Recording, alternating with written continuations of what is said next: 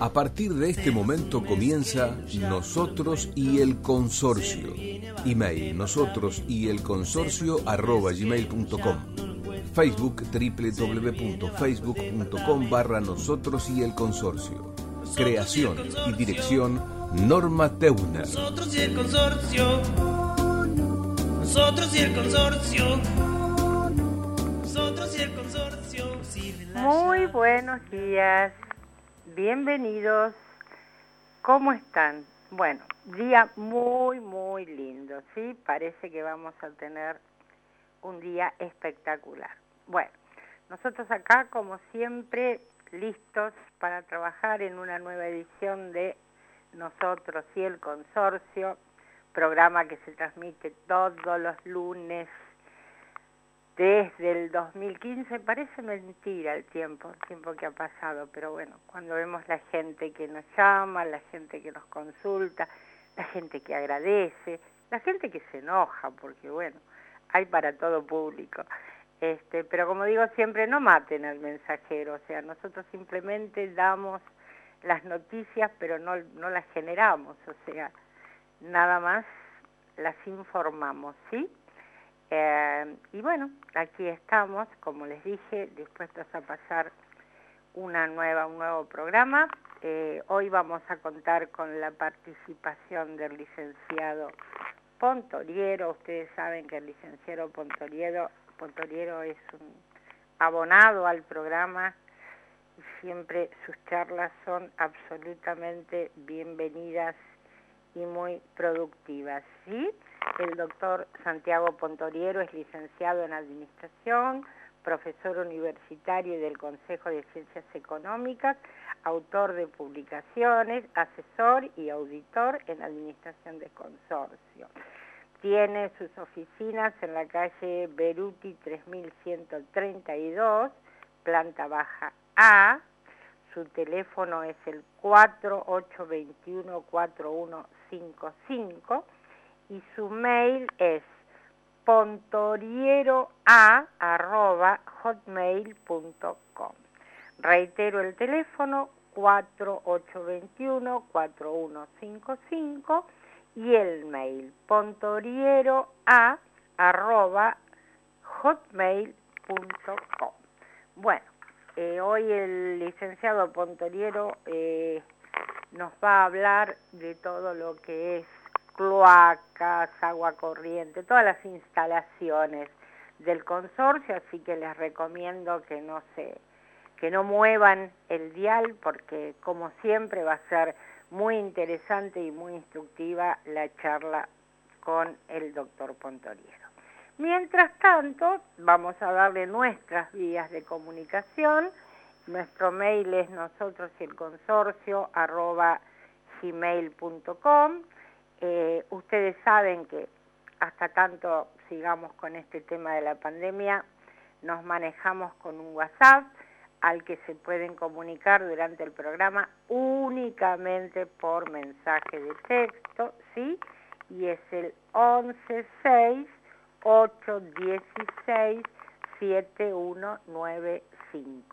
816 7195. Repito, 116 816 7195.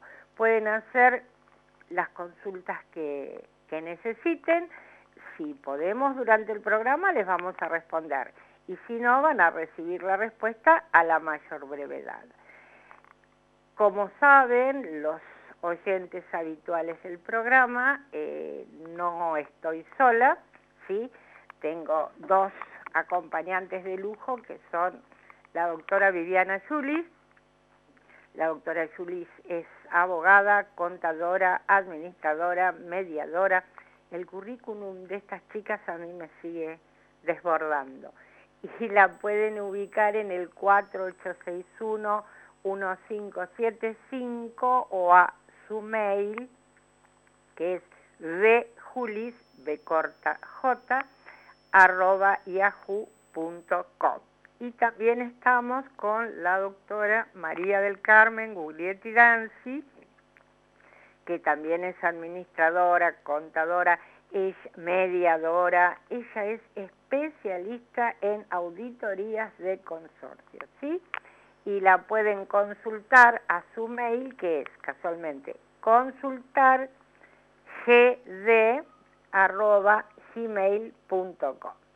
Yo sé que la doctora Guglietti Danzi tiene un Instagram, pero bueno, lo incorporó hace poco y yo realmente no, lo tengo.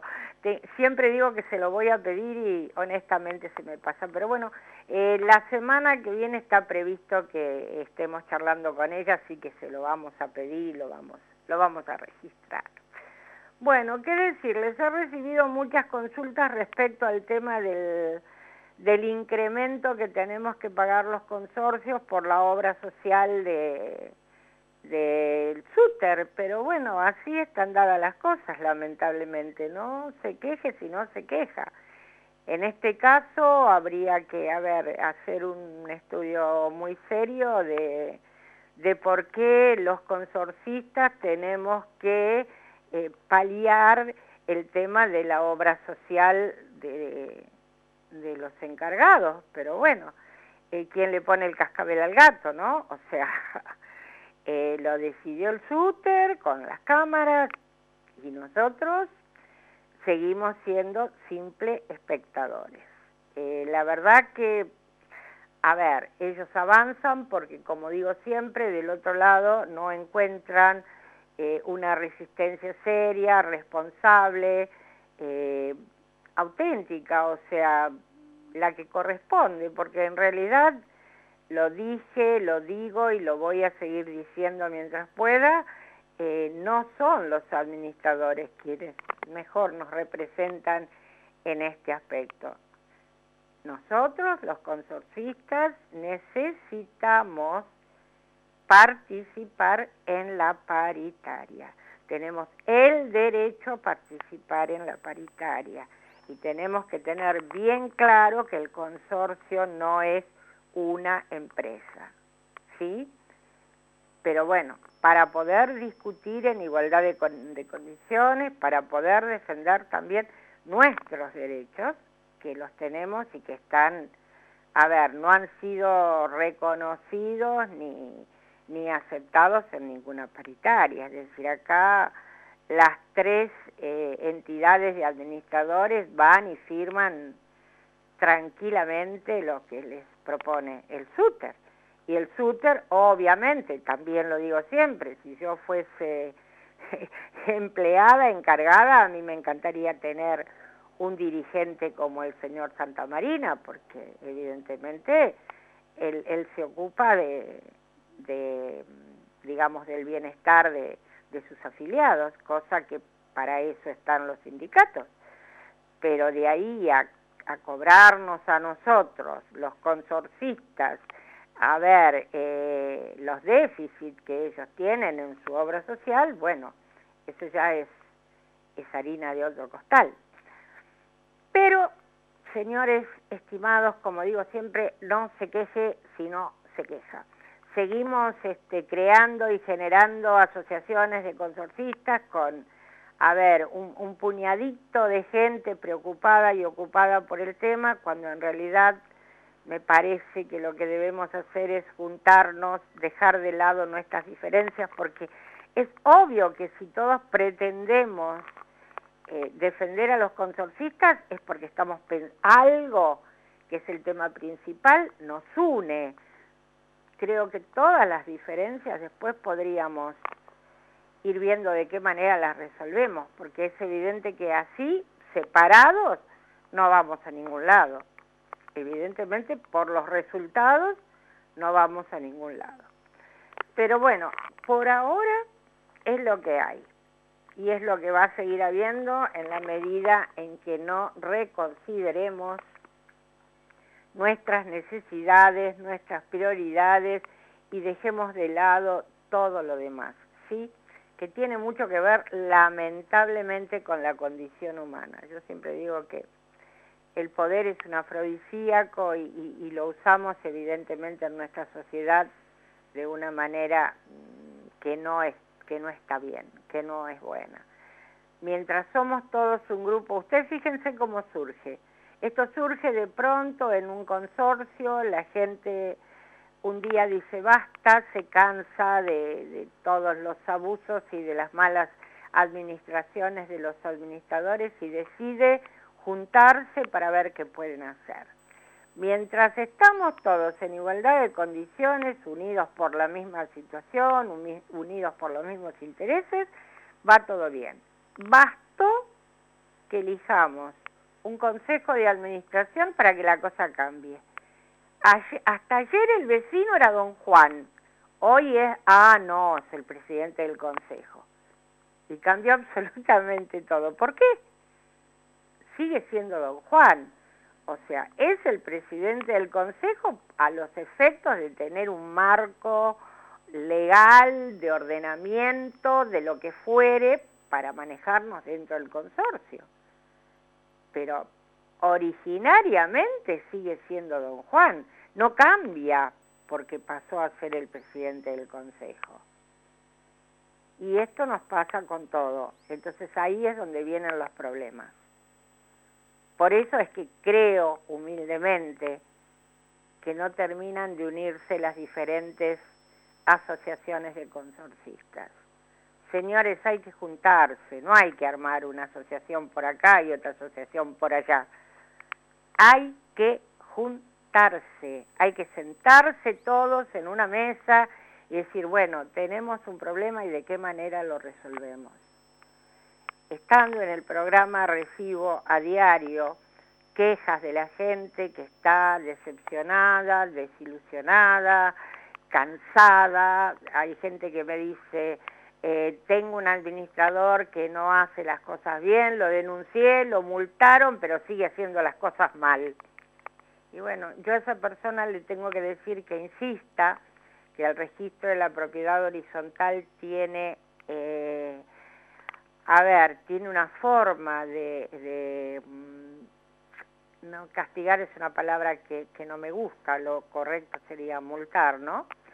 Eh, de multar a los administradores, que bueno, la primera, eh, la primera denuncia, depende de cómo sea, quizás no le digan nada, la segunda le cobran una multa, la tercera le, le ponen otra cosa y llega un momento que le quitan la matrícula.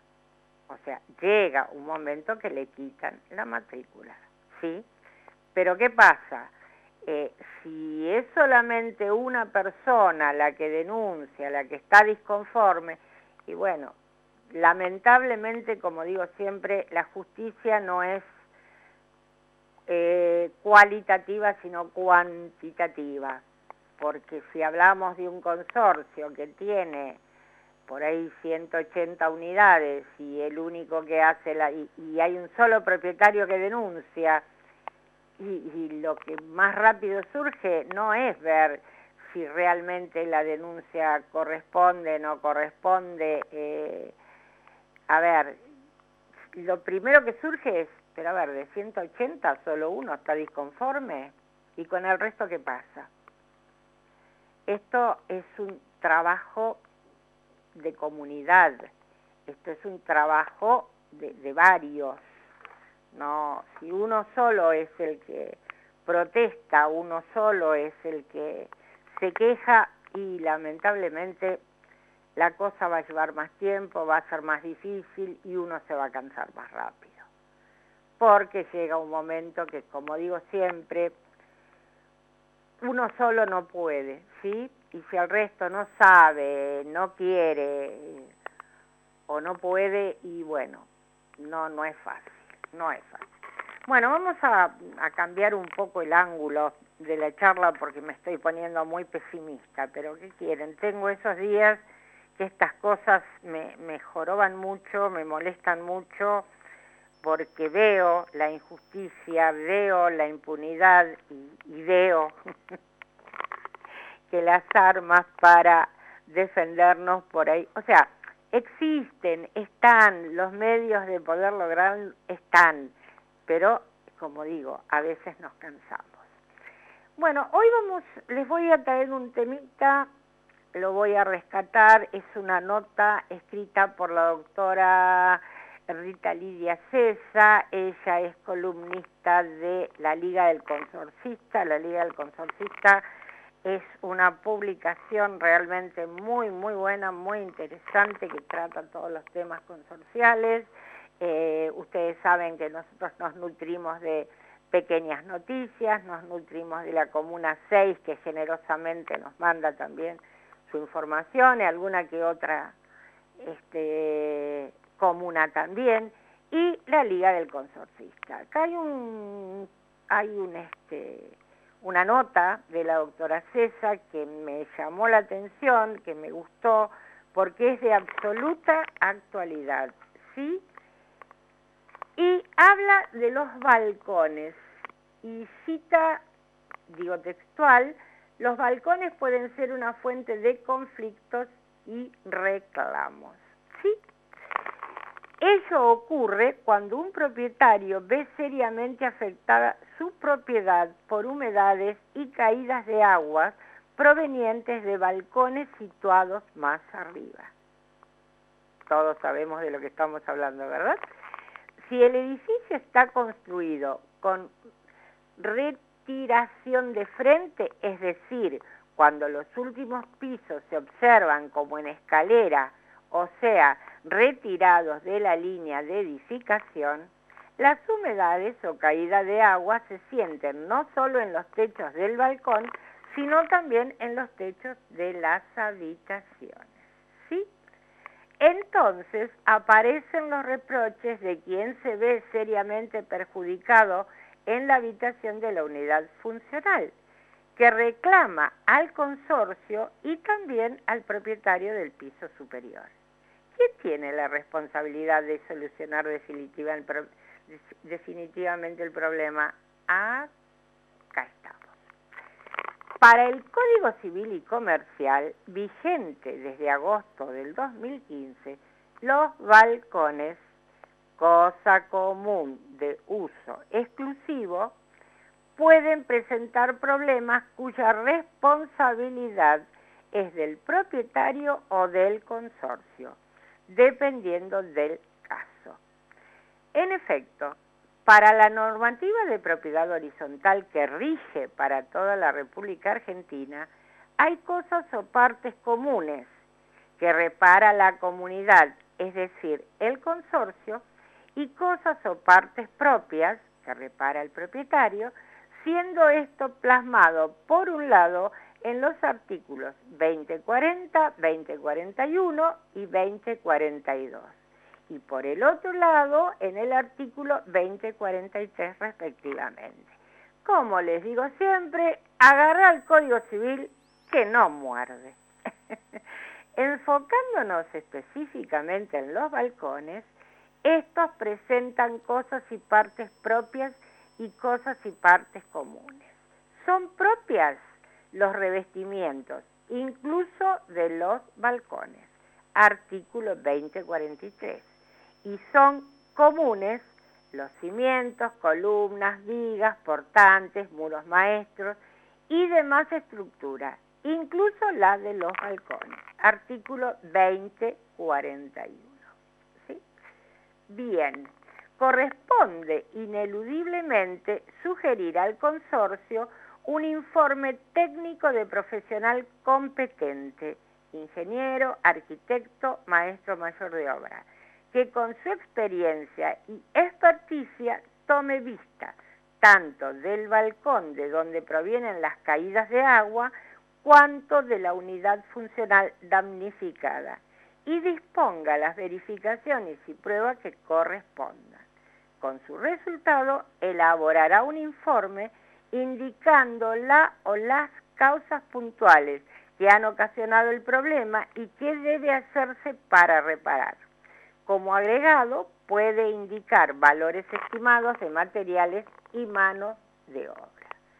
Solo así se sabrá quién debe reparar el balcón y responder por los daños ocurridos en el piso inferior.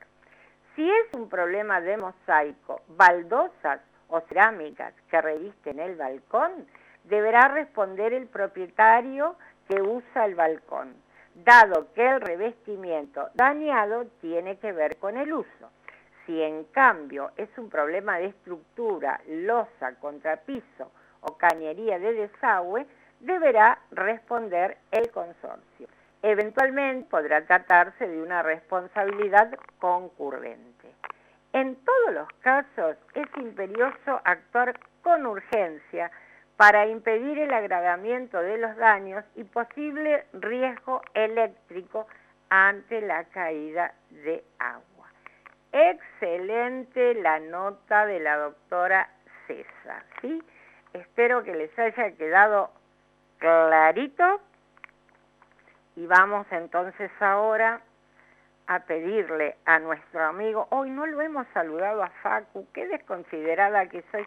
Yo me olvido que sin Facundo ustedes y yo estaríamos incomunicados. Es tremendo esto, es tremendo. Bueno, Facu, mejor que tengas un buen día. Vamos a, a ver, vamos a escuchar lo que nos has elegido para hoy y posiblemente después podemos estar charlando con el licenciado Pontoriero. No se vayan, que ya viene lo mejor.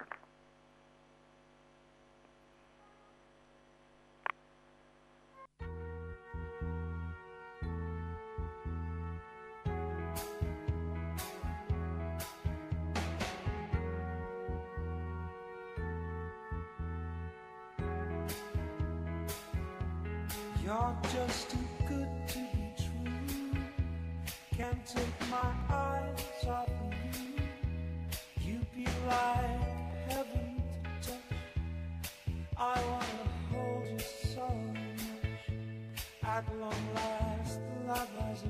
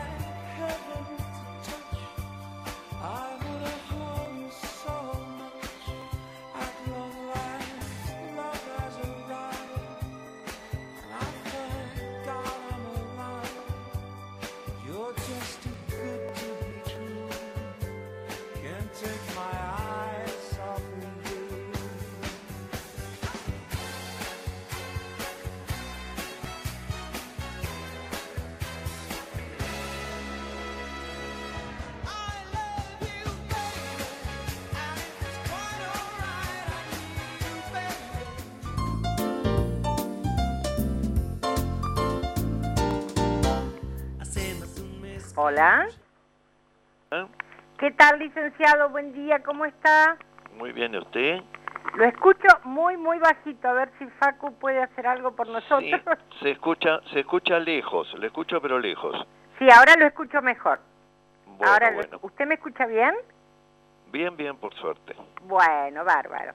Aquí estamos muy este, ansiosos por, por escucharlo, porque realmente he tenido muy buenos comentarios por la forma sencilla, práctica, didáctica con que usted nos, nos introduce en estos temas que a veces uno dice, uy, qué, qué denso, tal cosa o tal otra, pero usted lo hace tan, tan didáctico.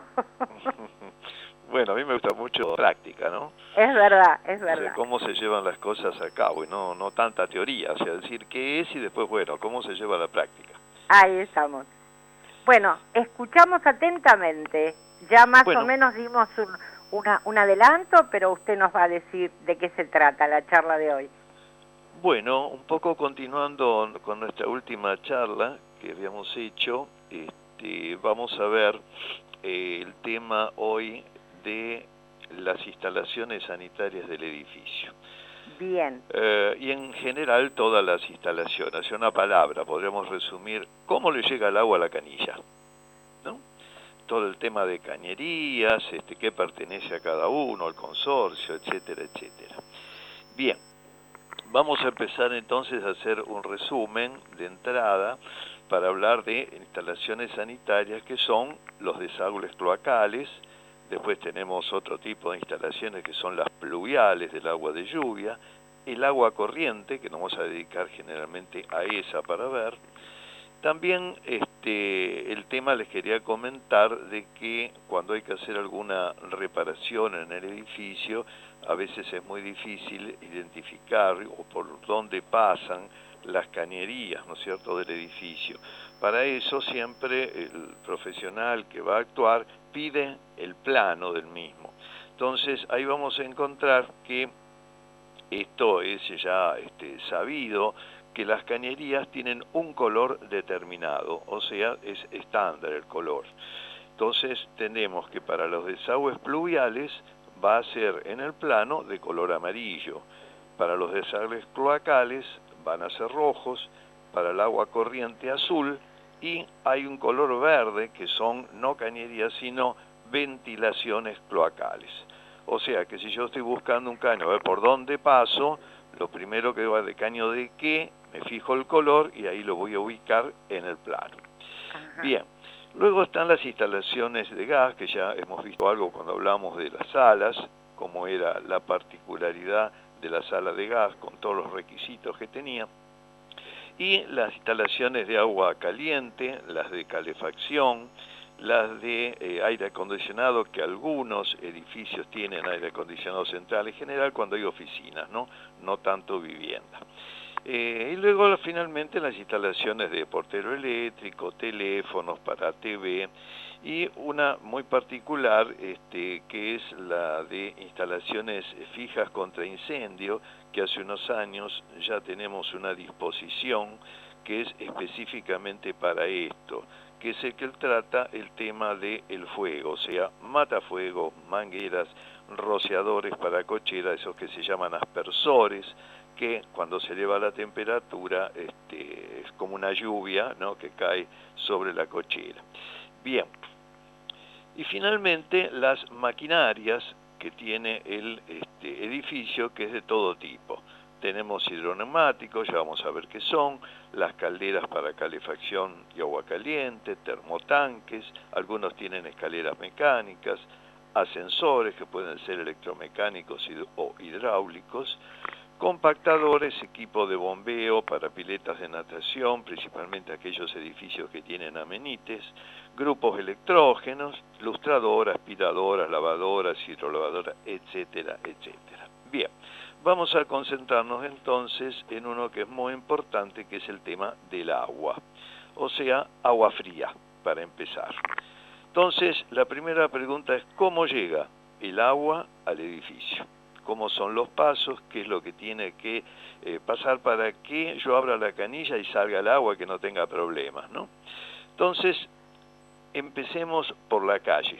O sea, la cañería principal viene por la calle y entra al edificio.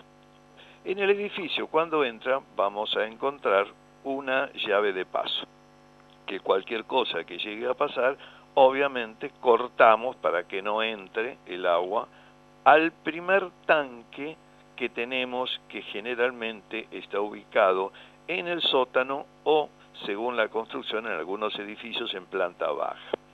Ese tanque tiene un nombre muy particular que se llama tanque cisterna.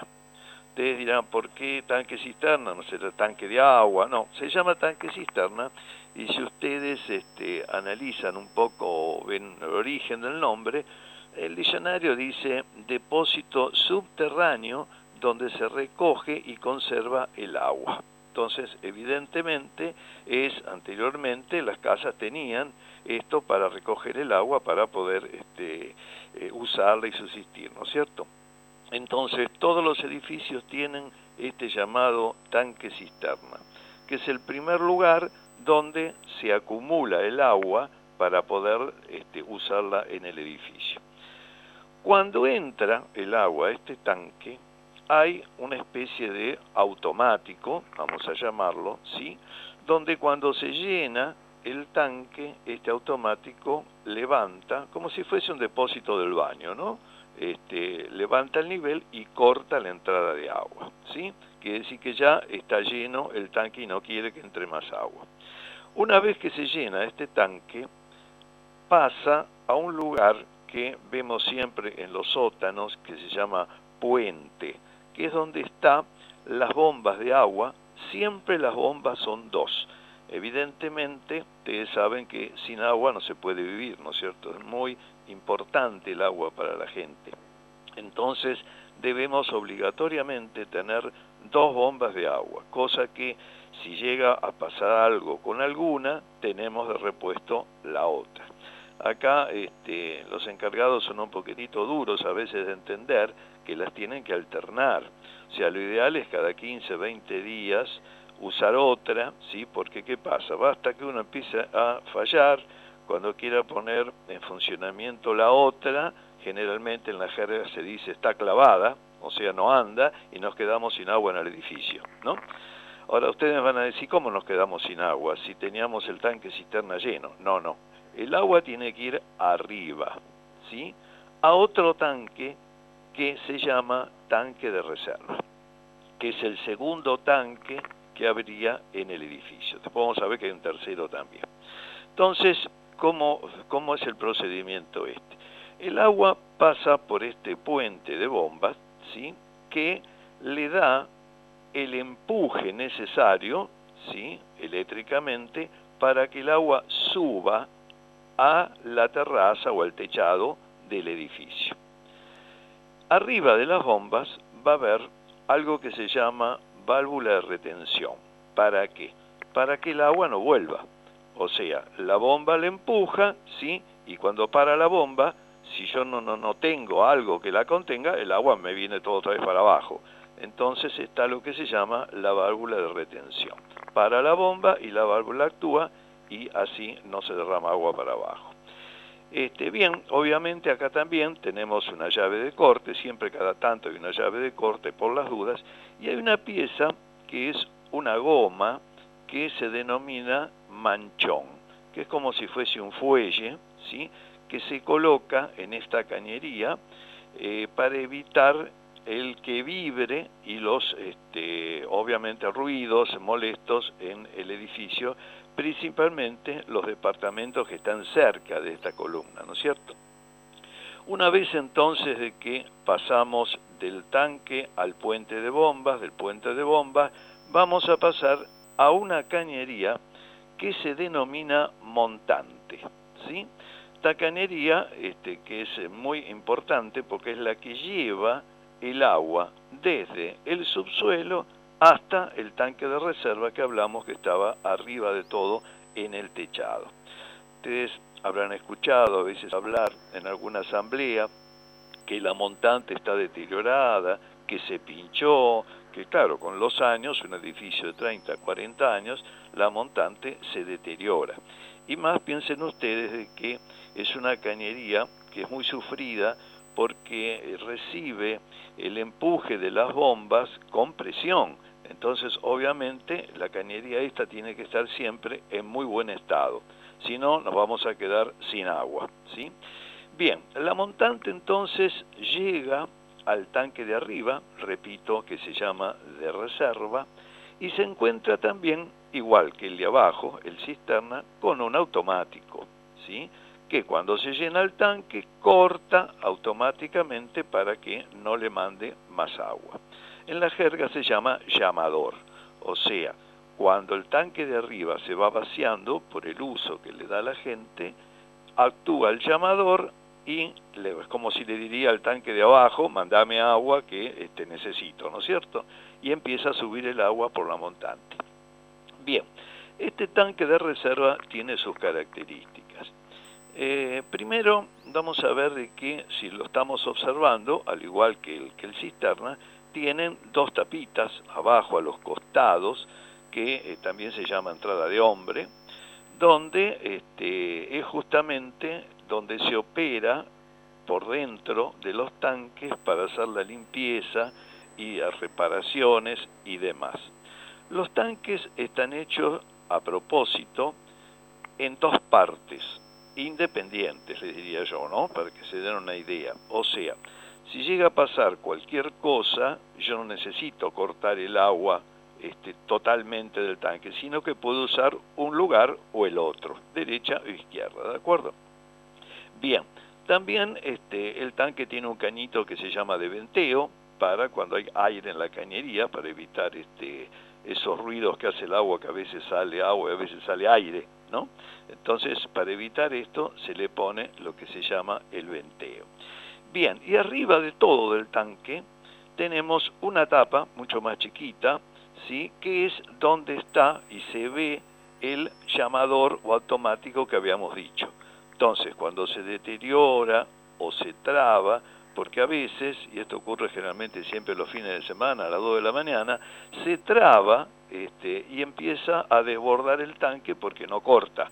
Entonces el encargado va, le da un golpecito, mira qué es lo que tiene o lo hace cambiar si está roto, ¿sí? para reponer el servicio.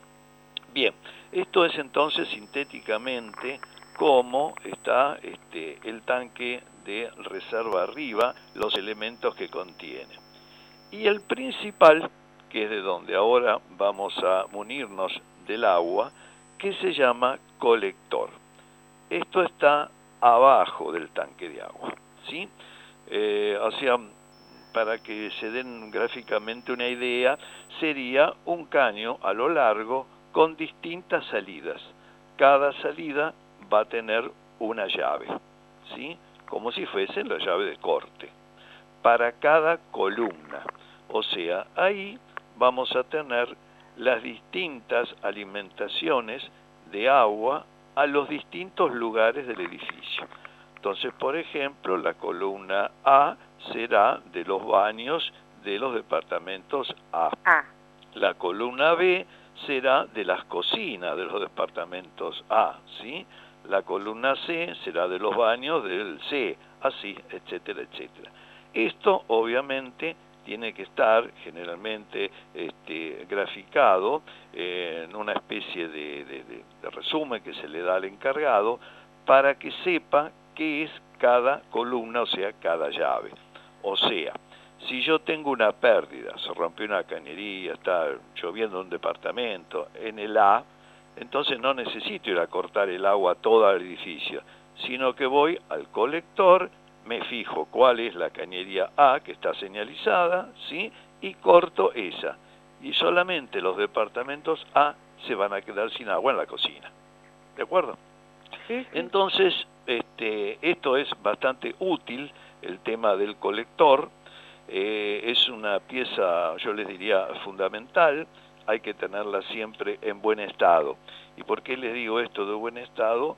Porque evidentemente con el tiempo las llaves se van deteriorando porque tienen poco uso y no se olviden que están al aire, al sol, ¿no? Constantemente. Entonces, cada tanto hay que probarlas, hay que accionarlas. Eh, las que más se usan son las que se denominan llaves exclusas. Las llaves exclusas son esas que eh, tienen un volante, ¿sí? este, para este, poder operarlas. Ahora están viniendo una que son estilo italianos, que son como una regla, ¿sí? que van un cuarto de vuelta. Esas son las más modernas que hay en este momento. Bien, entonces volvemos a que se alimentan los departamentos del agua que viene del tanque de reserva que le mandó el tanque cisterna, ¿sí? Y que por la columna correspondiente baja por una cañería que pasa por todos los departamentos de ese sector. O sea, sale del colector la columna A y pasa por el décimo, por el noveno, hasta llegar a la planta baja de las cocinas de los A, ¿correcto? Sí. Cuando entra al departamento hay una llave de paso, ¿sí? Entonces, si yo tengo un problema de filtración abajo, que se rompió algo, un caño, un caño en mi departamento, lo que hago es cortar la llave de paso de mi departamento. Entonces no jorobo al resto de los vecinos, sino tendría que cortar la columna cuando hay un tema grave, ya que no se sabe de dónde viene la pérdida, ¿correcto? Perdón, Entonces, aquí, le, aquí le, le hago una pregunta. como Norma no le escucho. Aquí le hago una pregunta, disculpe. Porque, a ver, eso es, es bastante controversial. Cuando esa llave de paso que está dentro de la unidad, ¿sí? Y del lado de afuera, digamos, de, de- de la pared, se rompe, el costo de la reparación, ¿a cargo de quién queda? Bueno, le comento. Las llaves de paso serían dos reparaciones. Sí, Una, una sería que se, eh, ¿cómo le puedo decir? Que se rompa la llave de paso, o sea, lo que se llama el cuerpo. O Sí. sea, tengo que romper la pared para poder cambiar la llave de paso. ahora sí. ¿Sí? Entonces, si rompo la pared, ya sé que hay que cambiar la llave, que es bastante problemática, ¿sí? Ahí sí hay que cortar la columna de arriba del colector, y eso es a cargo del consorcio, es común, Ajá, ¿de acuerdo? Ahora, perfecto.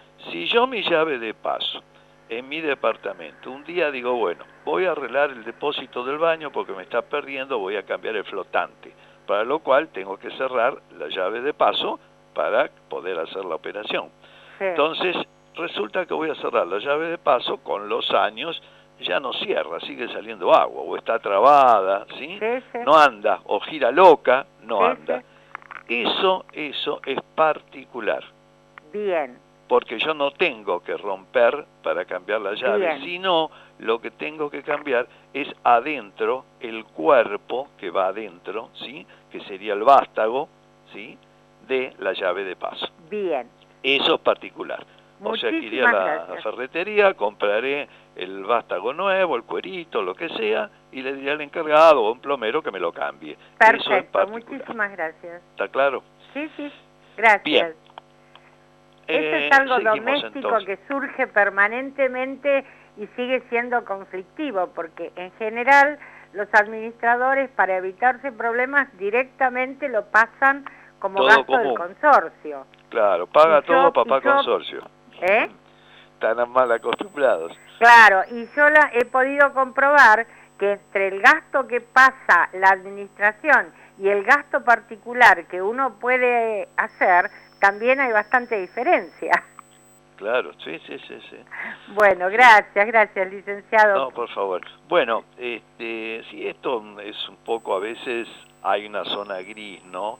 Este, para poder delimitar los gastos, pero Exacto. este, bueno, si estamos bien organizados, si leímos el reglamento, este, no tendría por qué suceder estas cosas. Lo que pasa es que siempre la gente, esto es lo mismo que cuando hay una tapación y dicen es la columna.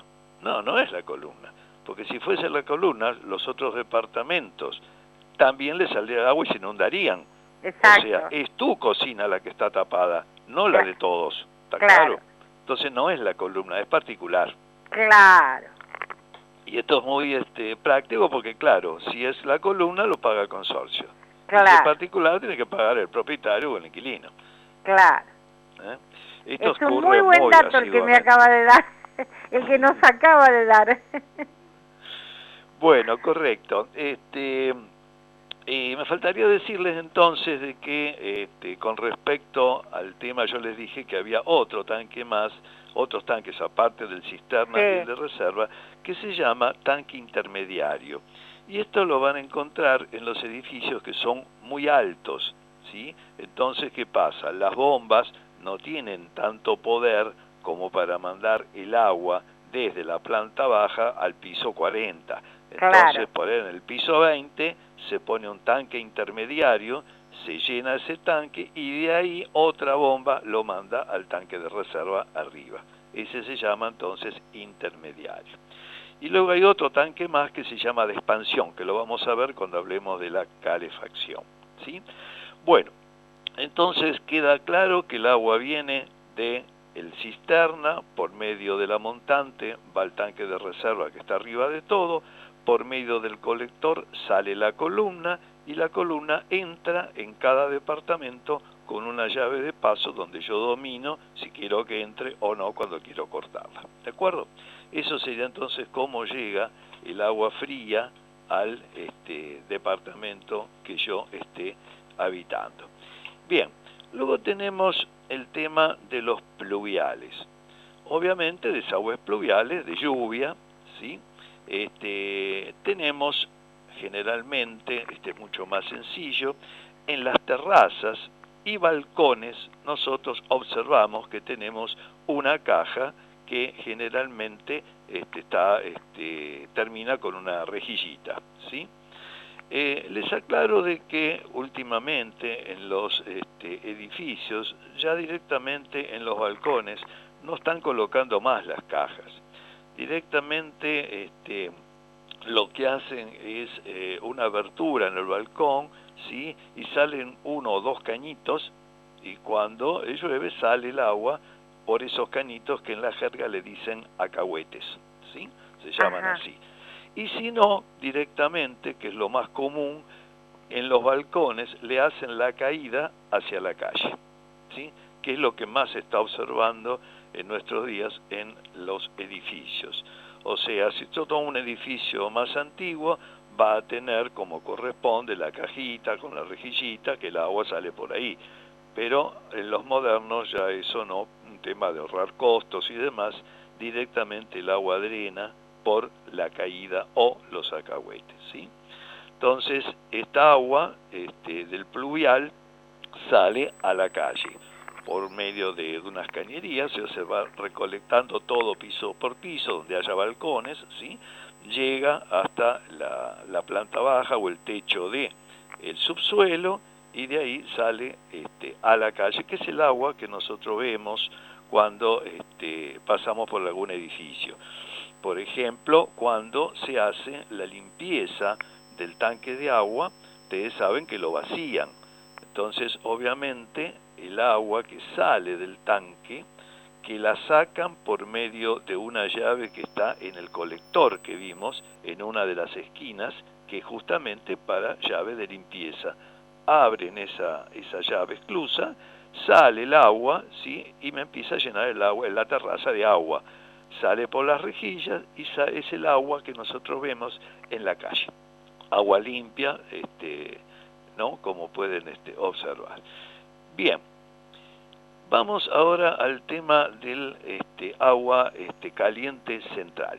Ustedes saben que hay edificios que este, se manejan, no, no tienen este, calefones ni termotanques, sino que directamente tienen una caldera que les provee, o también termotanque, ahora generalmente se está usando mucho el tema del termotanque, que es mucho más sencillo que la caldera y tiene menos mantenimiento, eh, bueno, se maneja entonces con alguno de estos dos elementos, donde obviamente si volvemos al tanque cisterna, o sea, el que estaba abajo, va a munir de agua a la caldera esta que estamos hablando, o termotanque, ¿sí? Esta, esta máquina calienta el agua, ¿sí? Por medio de fuego y por medio de un reloj con temperatura. O sea, yo voy a tener que graduar a qué temperatura quiero el agua caliente.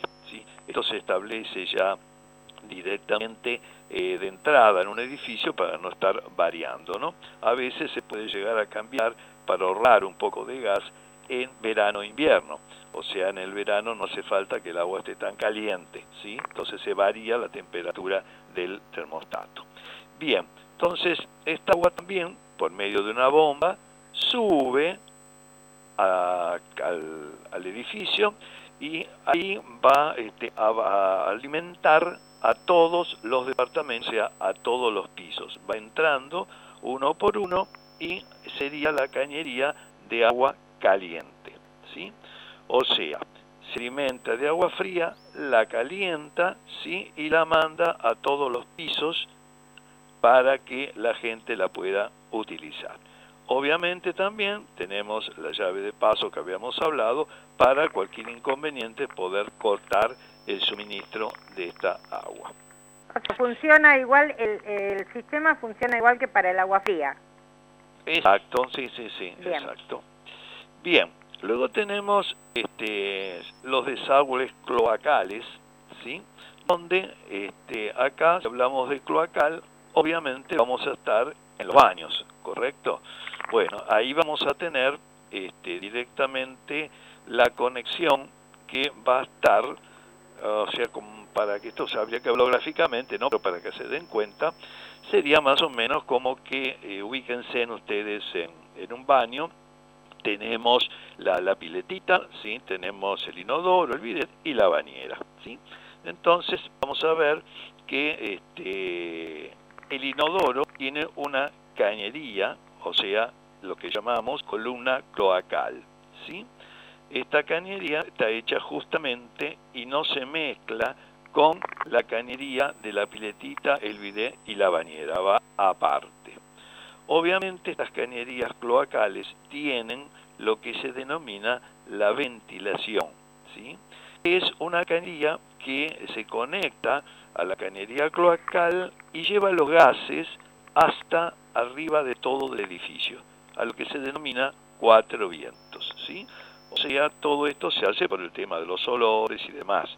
Este, bien, recuerden que el color de las cañerías cuando yo tengo algún problema, como vimos en el plano, es donde tengo que actuar, porque a veces las cañerías de eh, ventilación se tapan con los años o que en algún departamento estén haciendo alguna obra y por ahí sin querer ¿sí? tapan la cañería de ventilación o la rompen entonces, ¿qué pasa? Los olores de ahí para abajo es terrible, porque los gases no salen.